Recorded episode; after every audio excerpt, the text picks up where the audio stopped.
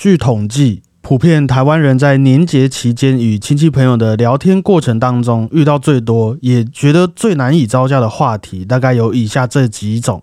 哎，你现在在哪里念书？在哪里工作啊？你看你堂哥当医生，感觉很不错哈。那你有没有想过以后要考什么科系？想要在哪里上班呢？所以现在的年终和薪水应该都还够用吧？这样子的话，最近有没有新的对象啊？什么时候才要生个小孩给你爸妈抱孙子啊？那我们这些学音乐、学艺术长大的小孩，也许还可能会听过一些，嗯，学音乐应该没有前途吧？要不要推荐你一些比较踏实的工作等等之类的？怎么样？准备要过完这个年假了，今年有听到以上哪一些问候语吗？差不多都有啦，都有，对啊，大满贯是不是？没错。那你自认今年对答的一个表现如何？有让大家都觉得很满意吗？还是会小小处在一个有点尴尬的情况底下？我我是没有留让这个气氛尴尬的空间呐，有把它塞满就对了。对，好，虽然准备要过完年了啦，不过我觉得这好一阵子呢，我个人对于和长辈的对话内容有个算是蛮大的心得。那因为我知道你也是长辈会非常喜欢的那种小孩子嘛，对，通常长辈都蛮喜欢我的。那没问题，今天我就来和你交流一下这个部分，也顺便请你来帮我鉴定一下我的这些交流方式，以你的经验来说，是不是可行的哈？好。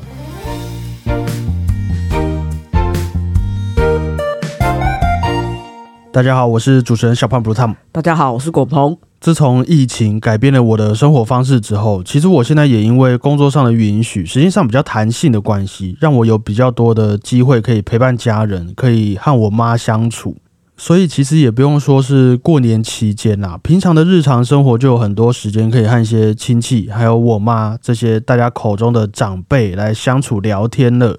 那当然不免俗的，像我妈也会在他们的朋友圈中得知谁家的小孩最近到了哪个公司上班，赚了多少钱啊？哪一位阿姨今年又要准备抱孙子了？等等的这些消息。呃，虽然我觉得我妈已经是该怎么说，很知足的一位母亲了，很少很少会听到她对于生活上有其他的不满。不过偶尔和她聊天的时候，也还是会被问到说啊，你什么时候才要结婚呢？你们做这种工作，未来的风险会不会很大呀？等等这些好像有点小压力的话题。那有经验的人应该都会知道，如果这个时候你回答他们说啊，再说啦，我也不知道啦之类的这种拒绝回答、拒绝沟通的答案，就很有可能过没多久，他们就会再问你一次，什么时候结婚呐？工作怎么样啊？因为你之前不知道嘛，那又经过了一段时间，你有比较清楚了吗？他们又会再确定一次。所以说那些敷衍了事的做法，在我身上呢，我觉得可能可以度过一时，但那个回力标回来了，你也终究还是得要面对这个问题。对啊，不太管用。你也这么觉得吗？嗯。后来我又在尝试了许多不同的回复之后啊，我觉得我有找到一个还不错，可以用来面对这种情况的回答。也不知道是因为我们开了节目还是怎么样啊，我也在这段期间深刻的感受到了一件事。就是你曾经有亲自走过的路，学过的东西是不会背叛你的。现在啊，每当我遇到这种情况，听到那些问题的时候，我都会搬出一些我们熟悉的音乐家的故事来和我妈分享。我举个例子哦，譬如说啊，你什么时候才要结婚呐？你知道马勒这一位作曲家呀，他也是在四十岁左右才遇到小他十几岁的老婆阿尔玛。当时的阿尔玛就是很多贵族都很喜欢的一位才女。可是马勒还是凭借着他一路努力到现在的音乐实力，创作了一首作品来献给他，于是就成功追到了这一位大家闺秀。还有像是很有名的音乐家舒曼和钢琴家克拉拉也是啊，他们当初谈恋爱的时候，一直被女方的长辈们反对，不准他们两个见面，甚至据说克拉拉的爸爸还曾经跟舒曼说，如果你再跑来和我女儿见面，我就一枪把你给毙了。但是后来哦。舒曼和克拉拉也是为了他们的未来打拼，向克拉拉的爸爸提出了婚姻许可诉讼。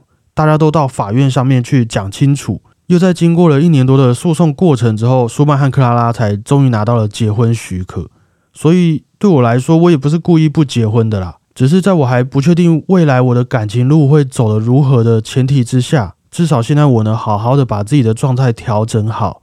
不管是健康、工作，还有精神上，都维持一个还可以的状态。以后万一有缘分遇到了一位对象，那我也才可以像这些音乐家们一样，有这些资源，在这个动荡的社会上，能够守护这段感情嘛。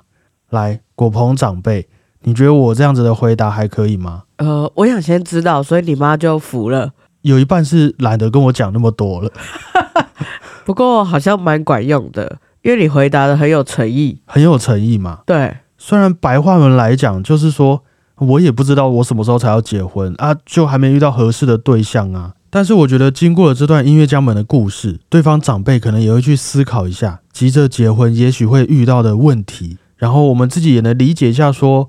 就像你刚刚的感受一样，或许人家要的答案可能不是你真的确切什么时候要结婚，可能只是怕你长不大，不愿意负责任等等的关心而已。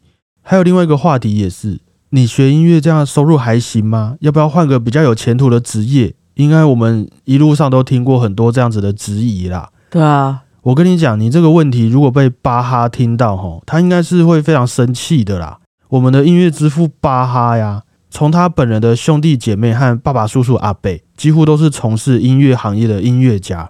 那他自己的二十位孩子，扣掉来不及成年就过世的十位，剩下也有七位左右都从事过音乐行业。有几位小孩会和巴哈在一起工作，有几位成为了管风琴师和键盘演奏家，有几位甚至在音乐的成就上，在当时更是不输给他们的老爸巴哈。所以。巴哈家族包括巴哈他自己的兄弟姐妹，加上他的小孩，上上下下可能大约也有个十几位音乐家了。虽然可能在收入上一定比不赢当时的律师或是将军之类的啦，不过你听着巴哈的作品，想象着他们一家人在那边讨论音乐、欣赏音乐，不觉得这其实也是很幸福的生活吗？毕竟未来的风险其实各行各业都不好说嘛。那也有可能我再怎么努力都没办法光宗耀祖。不过，只要我还在音乐的路上，我就也能够在工作之余和你们分享这些音乐故事，在你们心情不好的时候，用我的专业来和你们一起欣赏几首不错的音乐作品。所以，学音乐可能用金钱来衡量的话，比不起许多师资辈的职业，没有错。但是，音乐能够带来的快乐、家人之间的感情，绝对是我们未来想要用多少钱都买不到的。你这样回答应该很可以让人接受吧？看你这么有诚意，如果要反驳你，好像又有点太狠心了，有点会良心不安哦。对啊，好像看在你很有诚意的份上，那就好啦。对啦，我自己会觉得，是不是这种感动的故事啊，也可以让对方觉得说啊，对啊，我一直想要很多钱，想很多房子，但其实我也只是希望有个安心幸福的生活而已的这种回馈，你知道？不过我觉得。即便是讲完这些故事啦，我也不是在硬凹什么的，因为剩下的这些穷困潦倒的夜晚，我们还是要自己承担啦。虽然刚刚讲那么多，那人家听完这个故事可能会觉得很放心，可能会觉得很感动，但是我们讲完会有点想哭，是因为这样子的收入是真的很不行啊，是不太安心的。就这个事实，我们也还是要自己负责。当然，以上的试验者都仅限于我妈还有我有遇到的一些亲戚朋友而已啦。那毕竟最了解自己父母的还是各位本人嘛，所以什么时候可以搬出这些故事来当挡箭牌，在这边就单纯举个例子，大家也还是要谨慎评估哈。我觉得主要的用意也还是因为对许多人来说，那些应该做的事，大家都这样做，所以我也要这样做的事情，有时候这些请求还是很片面的。譬如说，怎么不去找个对象，怎么不换个工作啊？中间还有那么多值得讨论的事情都被跳过了。也不是说只要找了个对象就一百分，好棒棒。万一因为你们很急，所以不小心找了个渣男渣女怎么办？谁要负责？所以这个时候把这些听过的故事搬出来用，我是觉得可以当做缓一缓，让大家思考一下各自的问题和要求是否合理的一个小小催化剂啦。啊，就算人家听不懂，如果每次问你一个问题，你就要噼啪讲一堆故事，我觉得久了人家也会怕啦，也懒得再问。对，就觉得你这个小孩是不是怪怪的？应该就不会有人再来问你问题了。就在这边提供一个方法给各位。但是我觉得啊，长辈们会发问也是纯粹想要关心的，总不能一年见一次面，然后也没话讲。说真的，我们过得怎么样，好像也不关什么大舅妈或是大北的事情，这样他们就只是纯粹关心啊。那我觉得如果不想讲或什么，也可以诚实的讲。我自己觉得啦。那你觉得，如果你这样子回答你爸妈那些问题，就是比如说跟你的长辈们、你的爸妈分享那些故事，他们会有什么样的反应？他们应该可以理解说，哦，你应该是还在思考，所以才跟我讲这些。不过至少你也有自己的想法。对对对。诶，我们可以稍微和大家分享你父母的故事吗？因为我觉得果鹏的爸妈对我来说算是少数真的很不太管小孩子的爸妈。可是这个不管不是说我就弃养，或是放在那边自己行光合作用，而是据我所知，果鹏的爸妈好像都很有自己的兴趣，而且每一年也都会有一些小小的规划和目标。所以是不是其实因为这样，他们才不太会强烈规定你的生活，或是强烈的期待你得结婚生小孩之类的，是可以这样子说的吗？呃，算是吧，不过还是会催啊。可是。我觉得我的父母蛮独立的，哎，我可以这样讲吗？可以，可以。对啊，他们会自己要出去玩，会自己有自己的想法，反而是希望我们不要打扰。所以他们是从年轻就也会带着你们这些小孩一起外出旅游的吗？还是说，其实这一些是等到你们这些小孩都去外面读书之后，他们也有了空间之后，才慢慢培养的一些兴趣？是等到我们长大之后，他们才比较有自己想要的方向。也是有那个空间和时间可以去做他们原本就很有兴趣的事情。对啊，就比较自由了。因为我有听过一个说法，就是很多人都会觉得长辈啰嗦或是很难被信任。那当然有许多因为衰老而造成的病痛或障碍，我们就先不讨论了。是指说，也许因为长辈们退休了，生活环境单纯了，甚至许多朋友都过世之后，他们为数不多能够交流的，也许就是自己的小孩嘛。嗯。那这个时候的小孩，也许都到了我们这个年纪，需要工作，需要联谊，需要和男女朋友交往，很忙了，所以又更会觉得长辈变得越来越啰嗦，而且又加上科技变化的速度很快，很多事物我们自己都要花点时间学了，更何况是也许身体机能没有那么好的长辈啊，这个网页看不懂，APP 不会用。于是会让人觉得，在这个科技社会当中，越来越难被信任。哎，你是不是很容易乱点到东西啊？很容易被诈骗等等。但是这些说法，我自己是在果鹏的爸妈身上都感觉不出来的。同样都是家长，都是长辈，你有没有觉得你爸妈给人的感觉，其实也比许多家长来的年轻很多？我觉得是有啦，他们比较少把烦恼丢给我们。然后，可是像你刚刚说的，像是对于三 C 的一些问题，还是有啦。但是我觉得可以分享一个小配包，因为我们家有三个小孩，嗯，然后之前我都在念书，比较少在家里，所以很多的问题都会由我弟或我妹来用啊。现在啊，我已经在家里了，就变成很多问题是我，所以我觉得可以做一个分担的概念，互相分担，不要把所有的问题都变成一个人的问题。那也是因为你有兄弟姐妹可以分担嘛？对啊，对。因为我也是慢慢看到说你爸妈这些和其他长辈不太一样的地方，然后我后来又去看了一些书还有文章之后，才发现说，尤其是长辈们啊，如果他们没有自己的兴趣和生活规划的话，我们去稍微帮他们安排推荐一下，其实是蛮必要的一件事情。除非你很喜欢长辈们天天追着你跑啦，不然我觉得去培养一个兴趣，建立一个目标，甚至让他们可以学习一个新的科技产物。对于许多已经退休或者小孩子已经长大的长辈们来说，感觉是非常健康的。因为像你现在的目标，也许就是存钱、结婚、买房子，呃，顺利创业，还有吗？差不多这些。好，那你有想过，当你完全达到这些目标之后，你还会想做什么事情吗？就如果感觉没有什么事好做的话，那以后你因为无聊，就很有可能会把生活的重心完全放在你的家人身上，有可能就会成为那一种一直碎碎念不停的长辈。那再换个角度想，当你第一次结婚、第一次买房子、第一次有了小孩，应该也都会把这些事情视为生活上的乐趣或是一个成就感。毕竟是自己的房子、自己的小孩嘛。但是今天我们遇到自己的父母第一次变老的时候，哇，直接就会变得很没耐心，还很爱生气，感觉就不太合理。我不确定这是一个因为要孝顺带来的压力，还是我们对于老、对于旧这些词汇本身感到很排斥。我不确定。不过，如果我们希望房子漂亮，希望小孩可爱乖巧，那我们就会有一个计划去实践嘛。诶，我要让他去哪里读小学？我要让他去学什么才艺？同理，我觉得对于那些已经完成人生目标的长辈们，如果希望他们也可以开心一点、可爱一点，也许就能够提供一些计划给他们。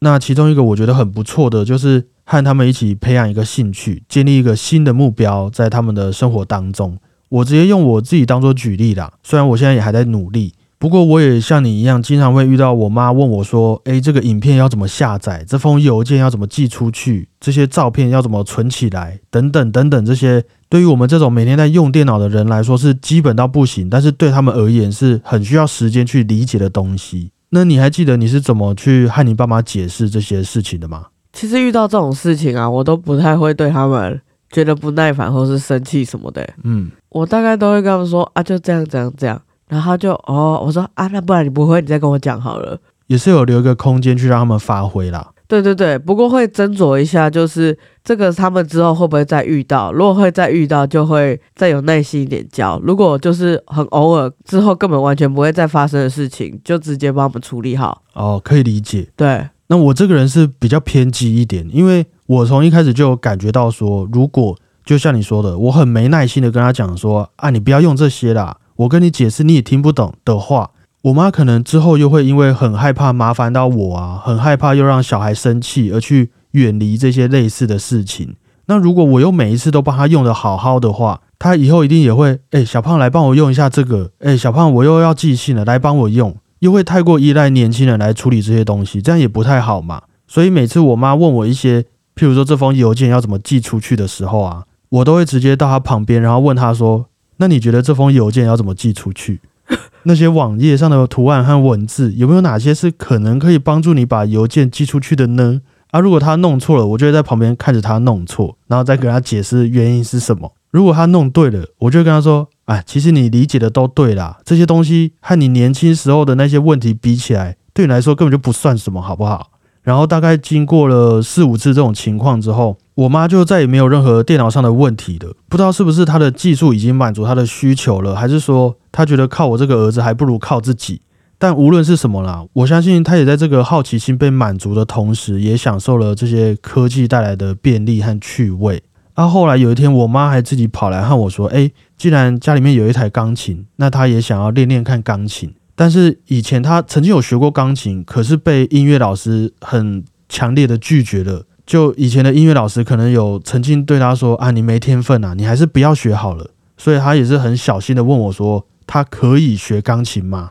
那我当然也是马上说好啊。一方面这电脑荧幕看久了对身体也不太好，另外一方面其实我也很好奇，我妈来练钢琴可以练到什么程度？搞不好她可以自己弹一些她之前一直想要叫我弹给她听的曲子。于是我也开始几乎每天啊，都会和他说几分钟弹钢琴要注意的地方，手指要怎么放，肩膀和背不要随便用力，以免受伤。然后钢琴教本的进度应该要怎么样安排等等。